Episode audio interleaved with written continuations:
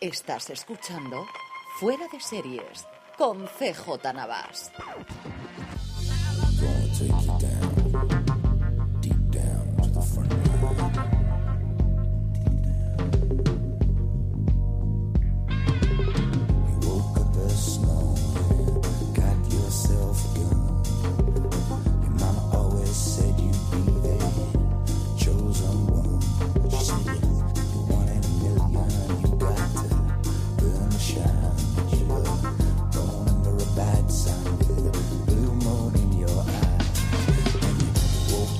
Hola a todos y bienvenidos a Fuera de Series Review, el programa de Fuera de Series donde cada semana analizamos, comentamos y debatimos sobre nuestras series favoritas. Esta semana toca hablar de Counterpart, la serie de espías ambientada en ese universo distópico que nos ha traído HBO España y para ello tengo conmigo a Marina Such. Muy buenas Marina, ¿qué tal? ¿Cómo estás? Muy buenas, Francis, ¿qué tal?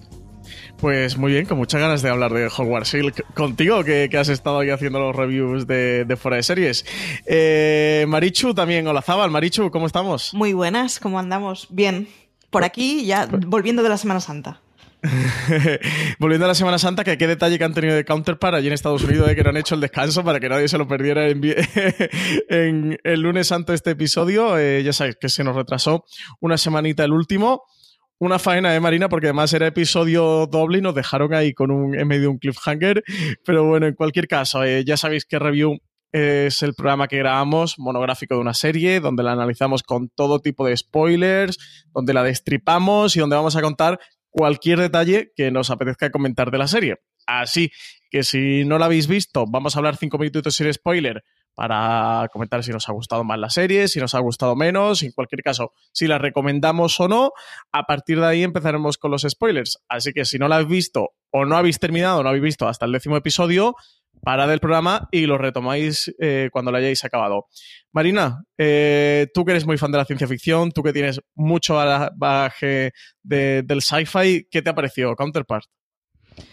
Pues me ha parecido que es menos ciencia ficción, o sea que la ciencia ficción es menos importante de, lo que parecía al principio, lo cual a mí no me importa, me parece bien, porque al final lo que ha sido Counterpart es una historia de espías, realmente, que es por donde me ha enganchado a mí más eh, que por el lado de ciencia ficción, aunque todo el universo alternativo, el universo paralelo estuviera muy bien construido, y aunque eso a mí me recordara Fringe, que es de mis series favoritas, realmente por lo que a mí me ha enganchado ha sido por, por el lado de, de historia de espías. Eh, Marichu, ¿qué te ha parecido a ti Counterpart ahora que ya hemos podido terminar de verla? Un, poco lo mismo. Yo, además, o sea, yo siendo muy aficionada a novelas de espías y al espionaje clásico, eh, yo agradezco mucho el que, bueno, sí, la parte de ciencia ficción sea una premisa inicial y, y es esa y ya está, pero en realidad la serie mm, tiene bastantes tintes realistas. o sea, a mí la verdad es que me ha gustado mucho y me parece sobre todo una serie muy homogénea. Sí, yo con, con todo el mundo que hablaba, que me preguntaba sobre la serie, mi familia y amigos me decían, pero oye, es muy ciencia ficción y tal, si no me va a gustar. eh, yo se lo comentaba que creo que es eh, la forma de perfecta de haber reinventado la mitología de la Guerra Fría y de la caída del muro de Berlín y, y hacer algo nuevo con esa historia, que, que sí que se ha tratado en el cine, se ha tratado en la literatura, incluso se ha tratado de alguna manera u otra eh, dentro de la ciencia ficción, pero sí que aquí en Counterpart le dan una vuelta. Tenemos eh, esos dos mundos en los que en los que se desarrolla la serie con esa embajada de por medio con ese muro eh, y bueno la serie no, no engaña a nadie está directamente situada en Berlín así que, que más clara no puede ser ¿no? Eh, Totalmente, es que más claro agua, te quiero decir. Y, y además es que, de hecho, según ha ido avanzando la temporada, eh, ahí me he recordando más, todavía más, a diferentes a diferentes eh, títulos de espías. Sobre todo me recordaba bastante a, a las historias de espías de John Le Carré y específicamente a eh, esta que en España se tituló El Topo, sobre todo la película que se hizo Sí. hace poco Sí. eh, más que nada por la estética, por eh, la manera en la que te presenta a esos espías. Y luego a mí me he recordando después a The Americans, pero ya, ya diremos por qué. Me ha recordado a The Americans. sí, yo creo que con The Americans comparte muchas cosas. La película que tú comentabas, Marina, El Topo, eh, la película de Thomas Alfredson, protagonizada por Gary Oldman, que yo soy fan absoluto y también creo que comparte un montón de, de cosas con esa peli. Así que si nos está escuchando eh, algún fan de la peli y, y todavía no he visto la serie, creo que es un buen dato y un buen punto de enganche. Marichu, eh, ¿te ha gustado la serie? ¿No te ha gustado? ¿La recomendarías a esos oyentes que, que, aún no la han visto? A mí me ha chiflado. Creo que es una serie además que es completamente moderna por muchas cosas, pero que sin embargo a aquellos que les ha gustado eso, el, el, ambiente de las novelas clásicas de espionaje les va a gustar también. No es ninguna estridencia, no es nada que tenga pretensiones de moderno y sin embargo resulta un, vamos, perfectamente actual y perfectamente vigente, pero, pero vamos, pero tira mucho del, del universo clásico que todos conocemos. Uh -huh. Marina, ¿tú la recomiendas? Eh, yo sí. Yo la, recomiendo, también la recomiendo sobre todo a, gente que no sea de estos impacientes que quieren, ver, quieren saberlo todo ya, porque no es ese tipo de serie. Y además eh, es una serie que va preparando las piezas y va preparando el tablero poco a poco, te va enseñando quiénes son los jugadores, en qué lugar están, más o menos te va dejando ver eh, pues que hay algunas cosas por ahí que no terminan de encajar o que hay gente que tiene agendas ocultas y luego ya, una vez que está todo eso preparado, lanza por completo la trama en, en la segunda mitad de la temporada. O sea, que es de estas series que si lo que nosotros queremos es que desde el primer capítulo esté todo clarito y que empiecen a pasar muchas cosas, no va a ser para nosotros. Sí, yo sin duda la recomiendo y entrocando con, justo con lo que tú decías, Marina, hay mucha serie que se le puede reprochar eso de que, no terminas de enganchar con la historia porque no sabes bien lo que te están contando. Es una crítica, por ejemplo, se le hizo bastante recuerdo últimamente a, la zona y creo que Counterpart sí que hace bien, que, se destila fuego lento, que, que, la serie en cada episodio te va aportando una nueva píldora sobre su mitología, pero llega a saber hacerlo, lo hace de una manera en la que el espectador sí que tiene conexión y enganche. Creo que eso es muy difícil de hacer en una historia, de, de, poder elaborarla poco a poco, de cocerla a fuego lento, pero dándole lo suficiente, la dosis suficiente al espectador como para que mantenga interés en la historia y quiera saber más de ella. Así que esa parte sí que creo que está muy bien elaborada de Counterpart. Yo sin duda la recomiendo. Creo eh, que puede ser una de las grandes series ya del 2018. A mí esto me da mucho coraje cuando la gente, ya que estamos en abril, acabo de inaugurar abril, y ya la gente empieza con va a ser de las mejores, es la mejor serie del año. Bueno, Pero Francis, sí que tú que... has, llevas eh, semanas diciendo eso de The Terror, que ninguno de nuestros oyentes ha podido verla todavía, así que... no soy la persona también. más indicada. No.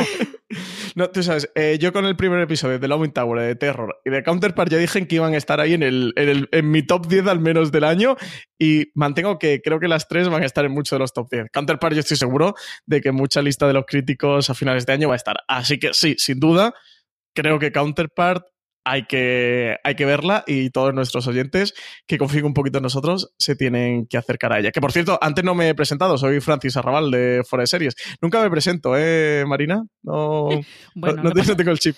No pasa nada, eso me pasa a mí también muy a menudo, que presento a todo el mundo, todo el mundo habla, yo me pongo a hablar y nunca digo quién soy yo. Siempre me quedo en el limbo de las ondas radiofónicas. En cualquier caso, vamos a escuchar el tráiler de Counterpart y continuamos el programa lleno de spoilers y vamos a meterle mano a Howard Silk, al Howard Nate, que lo he leído en tu crítica de fuera de series Marina y me ha encantado este Howard Nate. Hombre, y, claro, y nada, eso, es, eso, eso viene, viene directamente desde Fringe, ya hablaremos de ello. pues nada, continuamos ahora con el programa después del tráiler. Entro por esas puertas todos los días y hago mi trabajo. Y a veces me asusta. No sé lo que hacemos aquí. Alguien ha cruzado desde el otro lado. Disculpe, ¿el otro lado? No se asuste. Hola, Howard. No tiene ni idea de lo afortunado que es. Nadie consigue conocer a su otro yo. En la Guerra Fría, durante un experimento, hubo un fallo en este edificio. Abrieron un pasadizo. Solo había una realidad. Se duplicó.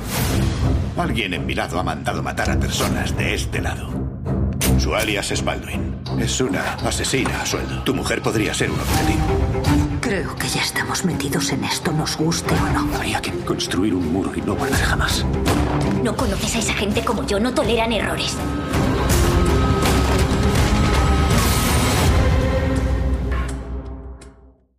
Continuamos después de este tráiler fantástico que ya nos ha adelantado un poquito de lo que íbamos a poder ver de Counterpart. Y tengo muchas ganas de hablar de muchas cosas de Counterpart, pero sobre todo tengo muchas ganas de hablar de Howard Silk. Ya sabéis que yo ya he empezado mi campaña oficialmente eh, para que le den el Emmy al actor, a J.K. Simons. Eh, Marichu, ¿cuál ha sido tu relación con Howard Silk durante estos 10 episodios de Counterpart? De amor a amor, sin duda. O sea, no, no hay ningún. Me parece que, que está muy bien planteado el cómo. qué- cuáles son las cosas que les unen y cuáles son las cosas que les han hecho diverger y, y tener unos comportamientos distintos. Y entonces. Me parece que es muy difícil no enamorarte. Es un personaje que está muy, muy bien dibujado. Desde luego, Simmons hace una. Vamos, o sea, yo no sé si se llevará el Emmy, pero me extrañaría que, que, que no estuviera, desde luego, en las loterías finales para llevarse una buena nominación.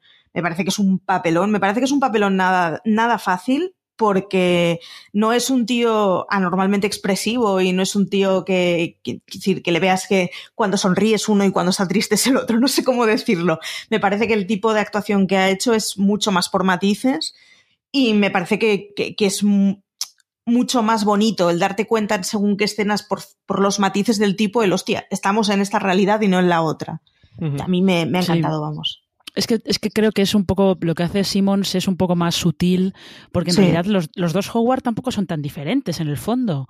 Es verdad que uno es más apocado y el otro es más un hombre de acción y tal, pero realmente no son tan distintos. Entonces, lo, Simmons no tiene tantas cosas externas eh, con las que jugar para diferenciar a uno de otro. Entonces es más cuestión de, de, de postura, de cómo, cómo camina, cómo, eh, cómo respira, simplemente son detalles pequeñitos que es lo que te permite darte cuenta de que estás viendo a uno o al otro. Sí, a mí es lo que me fascina del personaje. Había tomas en el que tienes a Howard Silk y en la que tienes a otro, en las que ves a los dos que están completamente parados, sin hablar, sin, sin decir ninguna palabra, y los identificas perfectamente. De hecho, hay un juego, creo que es a partir del cuarto episodio, cuando los cambian de mundo, que los cambian de ropa. ¿Y qué, es lo que te puede hacer un poco al principio distinguirlos o pillar la estética de cada uno y que sí que puedas identificarlos claramente? Y cuando hacen el cambio de mundo y los cambian de ropa y sigues distinguiéndolos sin moverse, sin hablar, sin respirar, digo, joder, JK Simons, qué, qué bueno es. Y, y nada, ya, ya sabéis que estoy a tope por ahí por Twitter haciéndole campaña para que le den el Emmy. Como este año no se lo den, o sea, todavía perdono lo de Ju- Jude Law con The John Pop, pero lo de JK Simons con Counterpart, o sea, Pero- no way. perdón. Total, totalmente, hay que ver, vaya, vaya vendetta tiene. Pero tú sabes que Stars no tiene demasiada suerte en los semi estos últimos años, así que no sé, ¿eh? Eh, igual con Counterpart tiene más suerte que con Outlander, pero les está costando un poquito. Sí, Marina, te quería preguntar eso. Es a lo mejor adelantarnos un poco en el tiempo del programa, pero ¿crees que Counterpart puede tener posibilidades de estar nominada a los Emmy este año? Habría que ver. Es que los semis son difíciles de predecir, ¿eh? No es tan fácil como, como hacerlo con los Oscar, por ejemplo. Habría que ver qué otras interpretaciones masculinas se está hablando mucho, sobre todo en drama. Y es que el problema principal que tiene es que los semi no le prestan demasiada atención a Stars.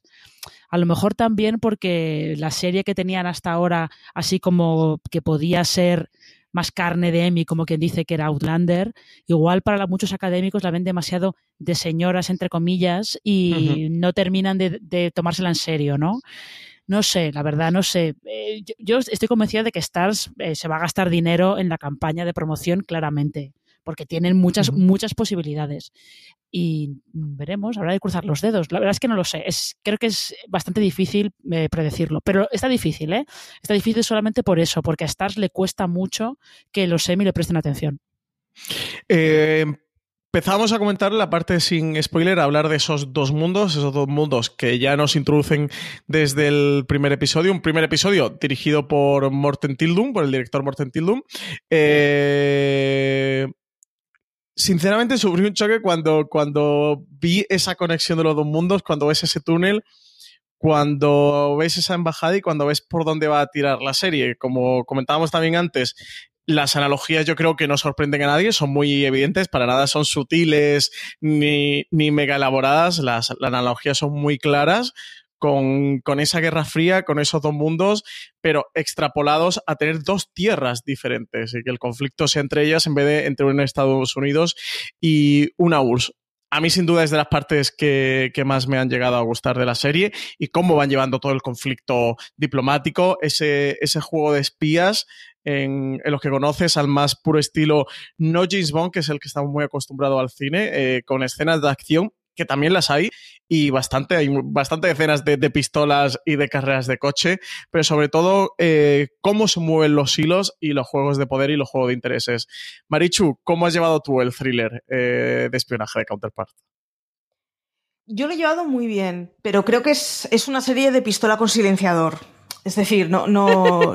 me gusta, me gusta esa sí, definición. a mí también me ha gustado mucho, ¿eh? te compro la Es- definición, Marichu. Es el rollo ese de no, no esperes una acción trepidante y unos cliffhangers increíbles y acabas el capítulo queriendo otro, pero no exactamente porque, oh Dios mío, han pasado cosas muy imprevisibles esta última escena, sino porque, bueno, toda ella engancha, tiene una estética alucinante. A mí la, las primeras escenas con los cubículos, cuando están pasándose códigos entre ellos, o sea, pa parece más bien la adaptación del proceso de Kafka a peli, es ese tipo de, de lugares muy, pues eso, muy repetitivos, muy de oficina de cubículo, muy impersonales, me parece que está muy, muy bien dibujado el mundo. Y, y me parece que es. Hace muy bien en, en, partir de una, de una situación muy evidente, porque, bueno, bien, ya la hemos entendido todos al segundo, y sin embargo se puede meter en enjundia de contenido en, enseguida. Marina. Eh, sí, no, es que, eh, más, es que eh, Marichu tiene, tiene razón en lo que está diciendo. Y, y esa es, eso, de hecho, es uno de los puntos de contacto que yo lo encuentro con The Americans, que son series de espías que no buscan la acción por la acción, sino que es una acción que está justificada por, por algo que hacen los personajes, ¿no? Incluso cuando Aldrich, que es el, oficial de contrainteligencia de, del universo principal, eh, organiza esas, esa operación para intentar capturar a Baldwin.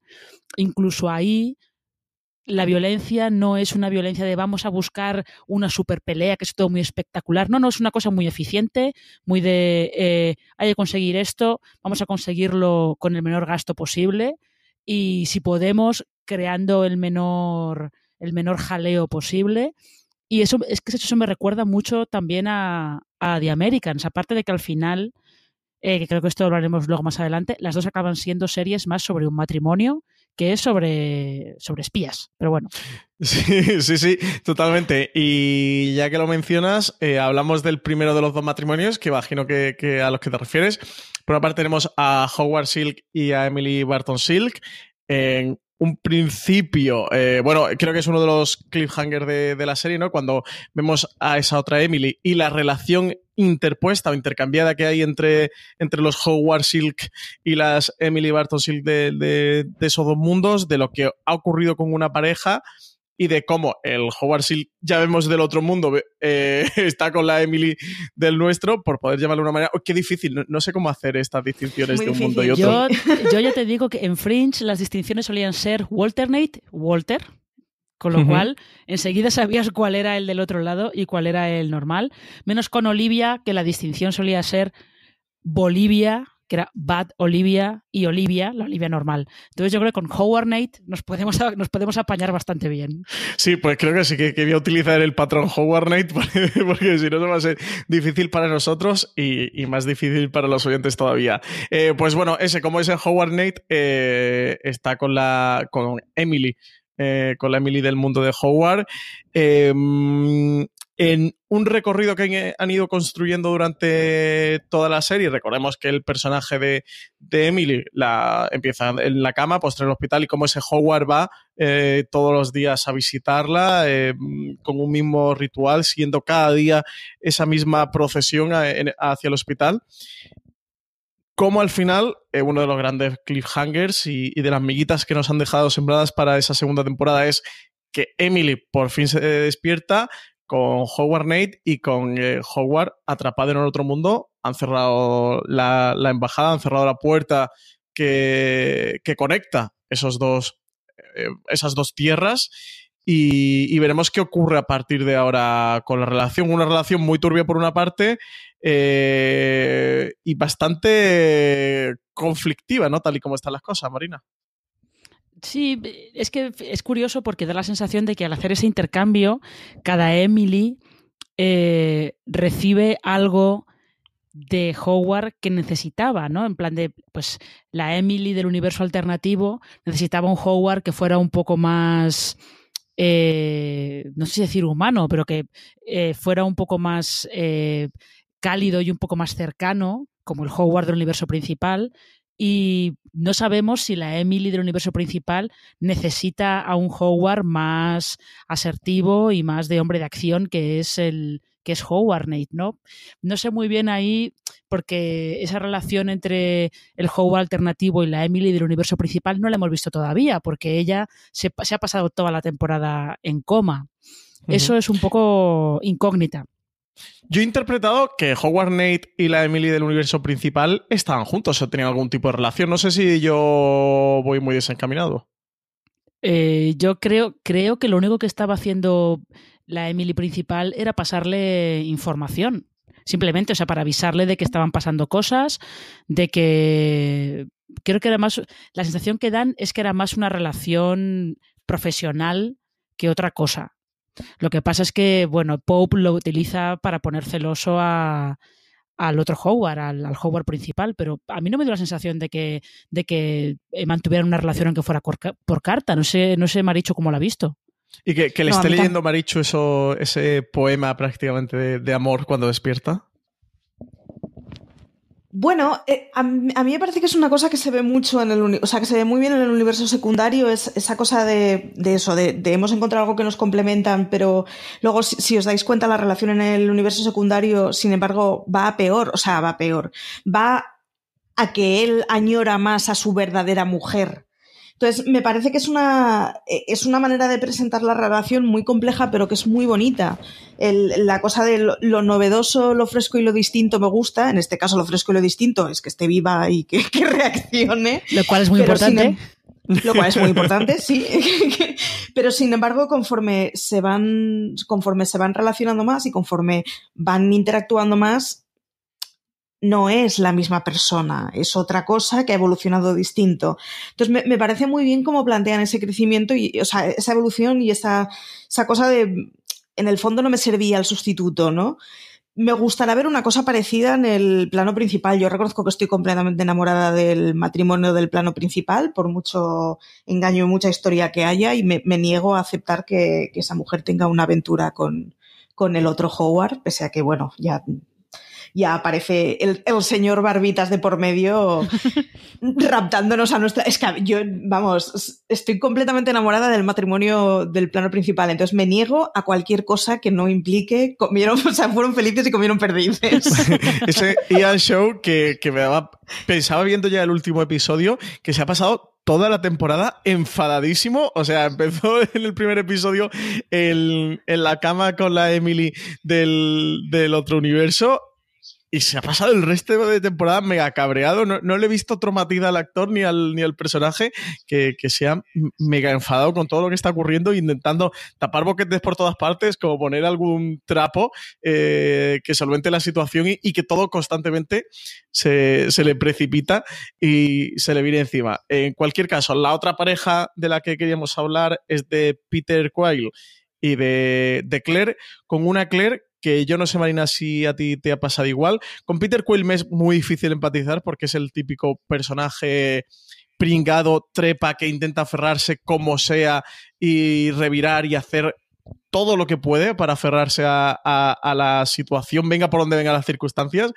Y con Claire, que no sé, ay, por momentos me resulta entrañable, por momentos me resulta eh, completamente odiosa y maquiavélica. No sé qué sentimientos tiene hacia Claire ni hacia esta pareja que, que se ha vuelto a formular que va a ser interesante ver por dónde van por la segunda temporada, porque parece que se han dado cuenta que se necesitan mutuamente si quieren sobrevivir, porque como los pillen, se los cargan a los dos directamente.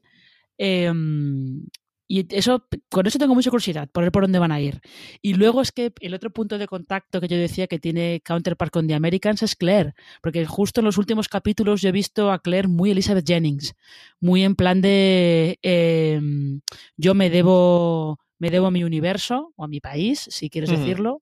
Tiene un sentido del deber muy acusado, pero al mismo tiempo haría lo que fuera por proteger a su hija, lo que fuera.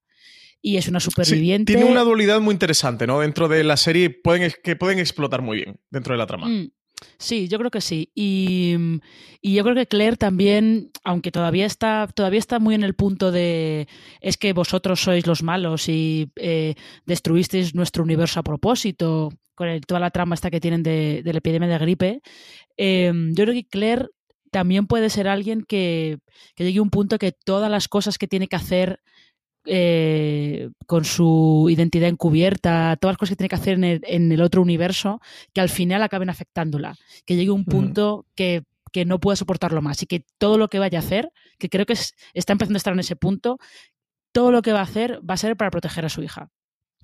Sí, desde luego está en una encrucijada bastante complicada, ¿no, Marichu?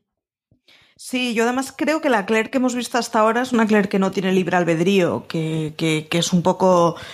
ha sido criada para ser un soldado y es un soldado. Y la que veremos ahora yo me, me parece que como personaje puede ser más interesante, porque creo que es mm, una tipa que, que, que eso, que va a empezar a tener un comportamiento propio y una relación propia y unos intereses propios, cuando hasta ahora era una cuestión muy de he recibido una orden, cumplo una orden. Eh, y él, bueno, es que es lo que decías, es muy difícil que nos caiga bien. Al final es un tipo que, que, es un cabrito por las elecciones que él ha hecho y no tanto por las circunstancias.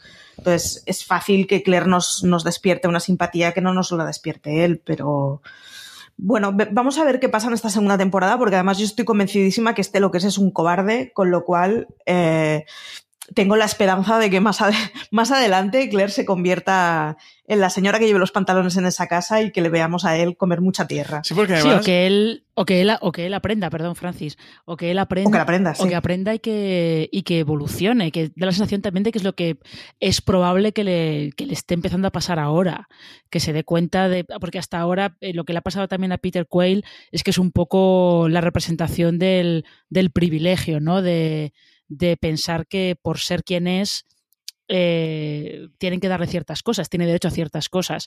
Yo creo que ahora que está en una situación en la que puede perderlo todo, si no tiene un poco de cuidado, igual vemos un Peter Quill un poco diferente. No sé, no sé, veremos a ver. Sí, no, lo que iba a decir a colación de que Marichu comentaba de que, de que el personaje en el fondo es un cobarde, iba a decir que, que además los guionistas son muy sinvergüenza y juegan con nuestros sentimientos porque el, en el noveno episodio vemos como el personaje suponemos que lo que intenta es suicidarse y en el último episodio, el décimo, vemos como ella le comenta de no querías que nos matáramos porque te, te habías abrochado el cinturón de seguridad. Lo que querías era construir una tapadera para encubrirnos de lo, de lo que venía, ¿no? De, de, lo que iba a ocurrir ahora. O sea que vemos ese nuevo acto de supervivencia a pesar de las circunstancias y afecte a quien afecte, del, del, personaje que eso a, a, mí me pone absolutamente de los nervios. eh, tenemos por ahí como verso libre dentro de Counterpart al personaje de Baldwin, que lo interpreta mm, Sara Serrayoko. Que yo no había visto esta, esta actriz en, en, otra serie, o al menos no la tengo en mente, no recuerdo de haberla visto, y creo que hace muy buen papel, que construye un personaje muy interesante. Uno de los personajes también más complejos que hay dentro de la serie junto a, a, Claire y que en esa relación o en esa sí esa relación que intenta construir casi como para tapar lo que arrastra de, ese universo paralelo del otro mundo de, de, esa Baldwin que a ella no le gusta se, se le destapa se le derrumba y que veremos a ver qué consecuencias también tiene en la segunda temporada. Yo es que fíjate, Baldwin es un poco como el elemento eh, el elemento más imprevisible, es como el, el radical libre, como, como quien dice, porque ella, en realidad, ella lo que está intentando es salir de, de todo ese de todo ese juego de, espionaje y de los asesinatos y tal. Lo que pasa es que al final ella es un poco quien es y salir no es tan fácil, ¿no? Pero, pero yo la, veo un poco en ese plan, que es un personaje que no había conocido, le pasa un poco como a Claire, no había conocido otra vida que no fuera esa, la de estar adiestrada para, para ser una asesina, en este caso, una asesina a sueldo, y de repente pasa al otro lado, se da cuenta de que hay otros lados, hay otras, hay otras partes de la vida que ella no conocía hasta ese momento, y de repente quiere poder eh, sentirlas. ¿no? En, ese, aspecto a mí también me recuerdan un poco a, a los Cylons humanos de Battlestar Galactica, que según cuanto más tiempo pasan con los humanos, más curiosidad sienten por las emociones humanas y por pensar y qué se sentirá al ser al ser humano realmente y es un poco también lo que les está pasando a, a Claire y a Baldwin que tienen una crisis directamente y si Claire por un lado lo que le pasa es que cuando nace su hija le dice a Peter de que es la primera vez que tiene algo que es suyo y solo suyo lo que pasa con Baldwin es que de repente conoce a esta a esta chica eh, a esta camarera de, del bar y de repente se da cuenta de que puede haber otra vida para ella, que no sea la de estar matando gente simplemente, pero claro, no sabemos si en la persecución de esa otra vida va a tener éxito o va a acabar otra vez metida en, en toda esta historia. Marichu, ¿cómo ves todo? Yo reconozco, yo reconozco que si hay alguna historia que me, me atraiga menos es la de Baldwin. Pero aun con todo me parece, la imprevisibilidad que dice Marina que tenía, me parece que es un personaje que está muy bien. Me parece que es un personaje además todo el rato que podría estar perfectamente en una de las últimas temporadas de Person of Interest. Tiene un rollo sui generis de, no saber por dónde va a tirar y de, muy peleada consigo misma y que puede dar mucho juego en la segunda temporada cuando definitivamente se le vaya la pinza a esta señora y, arramble con todo lo que encuentre por delante, ¿no? Pero ya te digo, dentro de todas las historias que, tiene la serie, a mí es un poco la que me ha resultado menos atractiva, no desagradándome y no aburriéndome y no... Pero bueno, me ha parecido un poco la, más flojilla de todas. Bueno, pues antes de continuar con el review de Counterpart, permitidme que nos tomemos un minuto para dar las gracias a nuestro patrocinador de esta semana.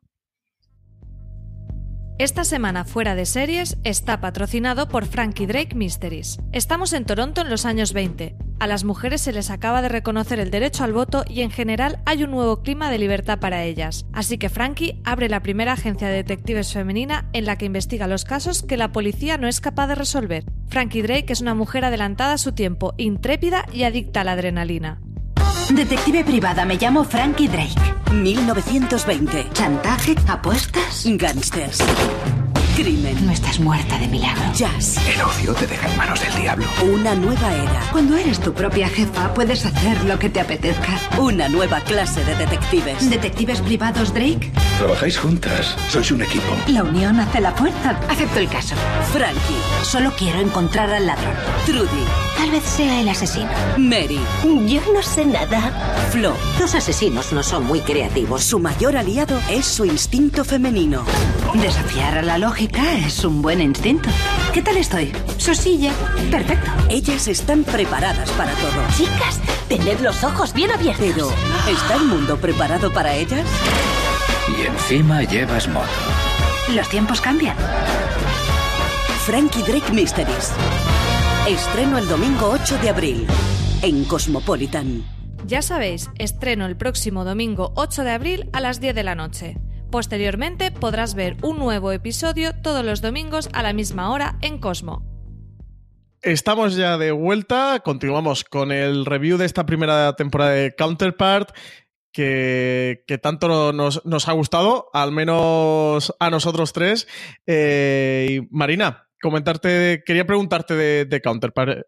Sé que has estado muy pendiente de, de, de la serie, que, que, la has estado analizando en Series, que, que has publicado algún, alguna crítica y algún artículo sobre ella. Lo comentábamos al principio.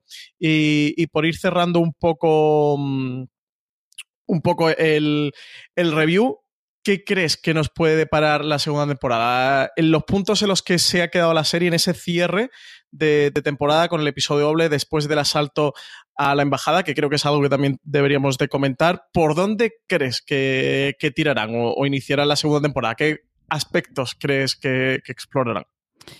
Mm, la, pues la verdad es que no, no lo tengo muy claro. Eh, Justin Marks, que es el creador de la serie, eh, creo que ha dicho en una entrevista con The Hollywood Reporter que eh, la influencia histórica que ellos van a manejar es justo eh, los años inmediatamente posteriores a la construcción del muro de Berlín y cómo eso alteró eh, alteró la relación entre los dos bloques, entre el bloque capitalista y el bloque soviético. Eh, y supongo que eso quiere decir que los dos universos van a estar un poco más beligerantes, ¿no? Porque ya no hay diplomacia, están, hay un telón de acero entre ellos directamente. Eh, con lo cual me imagino que eh, por un lado veremos veremos el universo principal intentando encontrar a todos esos agentes infiltrados de, del otro universo y en el universo alternativo lo que estamos viendo es que hay eh, varias facciones que tienen diferentes concepciones de, de, cómo debe funcionar todo, ¿no? Entonces igual hay una lucha por el poder por ver cuál de todos ellos acaba acaba, eh, acaba dirigiendo las operaciones, como quien dice. Pero yo también tengo mucha curiosidad por ver si nos cuentan quiénes son esa dirección que se comunica con la, la, la, esa especie de aparato, especie de cámara extraña que aquello parecía sacado de repente de Star Trek. Tengo mucha curiosidad por saber quién es esa gente. o sea, y por qué no nunca los han visto en persona. Porque hay alguna cosa rara, fijo. Sí, yo me, me quedé muy sorprendido también. Estaba pensando, ¿qué, ¿qué, es esto? Porque parecía como una especie de. Eh, no lo sé cómo lo había interpretado, Marichu, si tú has sacado algo más en claro que yo, pero una especie de intercomunicador, ¿no? Ellos estaban con unos cascos conectados a esa máquina que se supone que está escuchando lo que está ocurriendo en aquella mesa y que a ellos les contestan, ¿no? Es como una especie de intercomunicador, eh, pero no, no, he conseguido pillar o descifrar qué era. Bueno, yo, lo he interpretado, es como una junta de accionistas anónima, no sé cómo decirlo, es una forma de representar al, al, poder oscuro sin necesidad de, de tener que dibujarlo demasiado que a mí me parece que es muy adecuada. Lo que me gustará ver mmm, cómo se relaciona con el equivalente del otro universo y, quiero pensar que tiene alguna interferencia más que meramente ser una junta de directivos, digamos, ¿no? En, versión presidencial. Eh, pero vamos, creo que la siguiente temporada vamos a tener que, ver mucho de esa parte que no se ha visto de quién maneja los hilos y cómo funciona el poder. Creo que, que además es una serie que, pese a ser una serie de espías y, y haber mucho tiro, creo que es una serie que aposta, apuesta bastante por, por la diplomacia de la tensión fría, ¿no? Y va a ser chulo ver cómo pasa de, de, de, bueno, de una época de relaciones tensas a una época de guerra abierta en una serie que no es de, de paramilitares, ¿no? Vamos a ver cómo funciona mm. con, con, el ritmo que nos han acostumbrado, pues eso, de, de la fineza y, y, y, de la pelea discreta. Por otro lado, yo tengo muchísimas, muchísimas ganas de, ver qué pasa con, con, Peter y Claire en la próxima temporada, porque eso, yo intuyo que se van a girar mucho los papeles y que vamos a ver una Claire que no hemos visto hasta ahora y vamos a ver un Peter que si tiene alguna galla la va a tener que sacar de algún lado.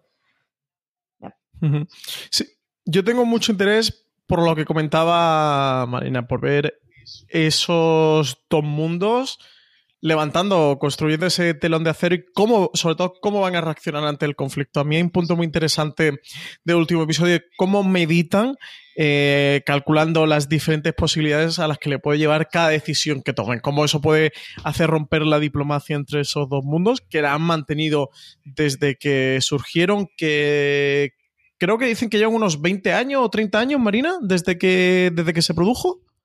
Eh, creo que creo que dicen que son como 30 años o así. Lo que pasa es 30 que. Ahora, años, creo, ¿no? Y creo que, si yo, creo, si no recuerdo mal, que en el primer capítulo o en el segundo, como que dan hasta una fecha concreta, es un evento histórico uh -huh. concreto el que, el que provoca esa creación del, del universo alternativo. Lo que pasa es que ahora mismo no recuerdo cuál es. Pero sí, deben ser, uh -huh. si no son 20, son 30 años, sí. Claro, en cualquier caso, han mantenido durante muchísimo tiempo, durante muchísimo tiempo esa diplomacia y con un asalto a la embajada, que por cierto, un asalto a la embajada, que antes lo decía, que, que no hemos llegado a comentar, es espectacular, un episodio mm, trepidante. Ahí Marichu a las pistolas directamente le quitaron el silenciador, ¿eh? Ahí sí que iban a, Sí, sí.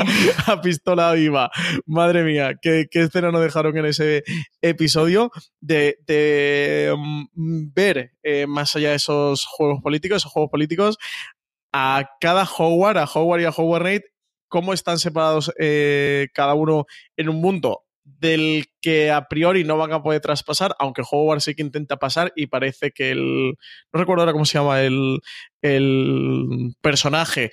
Bueno, da a entender que, que sí que lo podría hacer, pero en principio no sé cómo, por eso, porque sí que los otros han cerrado y bien cerrado la puerta de conexión entre ambos mundos y ver cómo se va a buscar la vida cada uno, cómo Howard, eh, que ha sido apresado, qué es lo que van a hacer con él, pero sobre todo me interesa mucho, aunque la serie sí que se ha movido bien entre lo que sería la alta esfera y, las personas, no las personas de a pie, pero sí los protagonistas o los que están viviendo o haciendo, construyendo esa realidad, eh, seguir explorando esas capas, sobre todo me, me, interesa mucho ver cómo van a hacer la analogía de la Berlín capitalista y de la Berlín de la RDA a través de, de ese telón eh, de hacer nunca mejor dicho que, que, se ha cerrado. La puerta literalmente le dan al botón y con la alarma la han cerrado. Por eso aquí las metáforas en Counterpart van, van claras y contundentes. Eh, Marina, antes de despedirnos, no sé si te apetece comentar alguna cosa más de Counterpart, algo que no hayamos dejado por ahí suelto.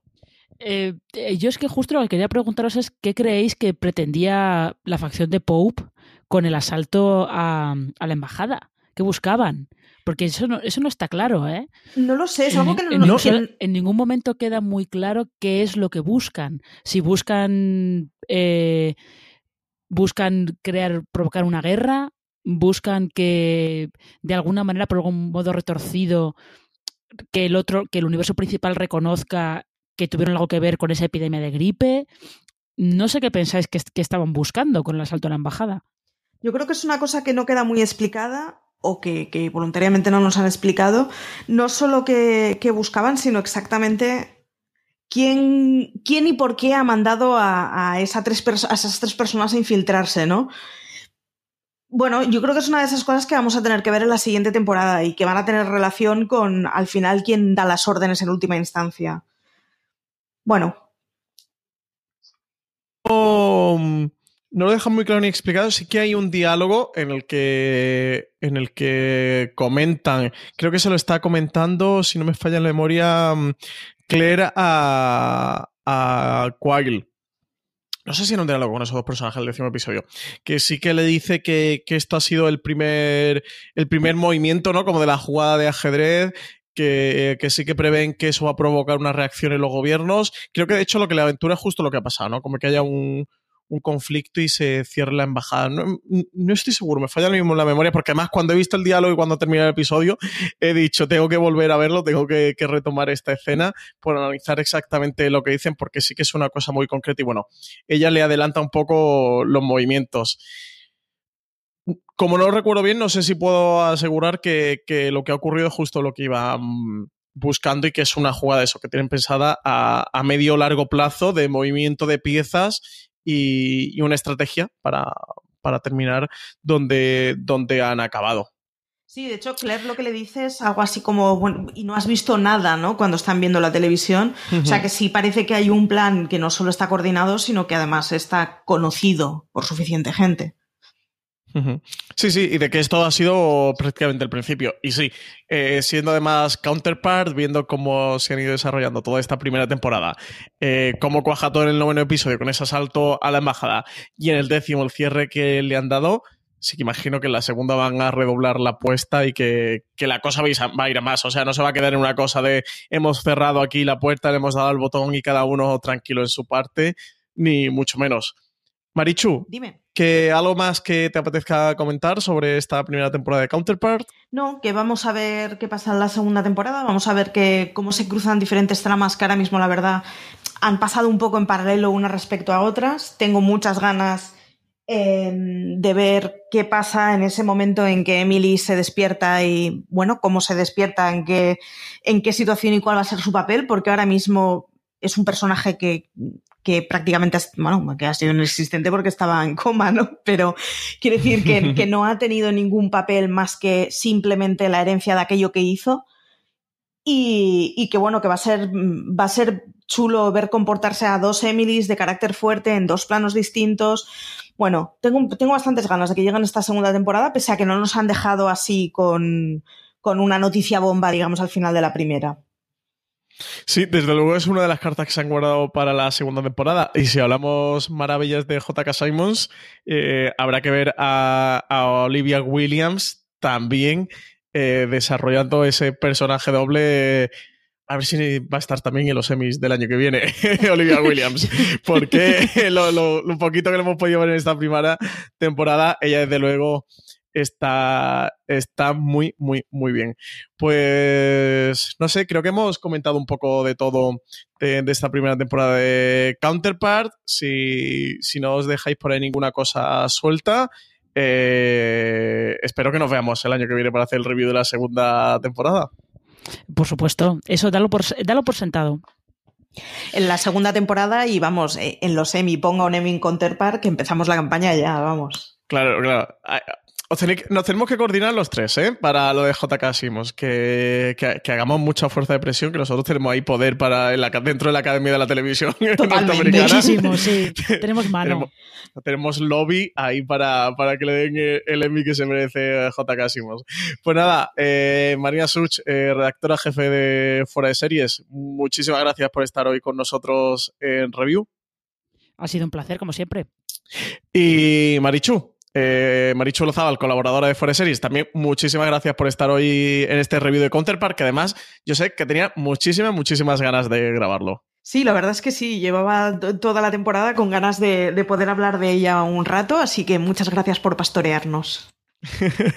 pues nada, muchas gracias a vosotras, muchísimas gracias a todos los oyentes que habéis estado estos 45 minutitos escuchándonos y muchísimas gracias a Cosmo y a Frankie Drake Mysteries por patrocinar este programa de Fuera de Series. Que tengáis un buen día y hasta el próximo programa.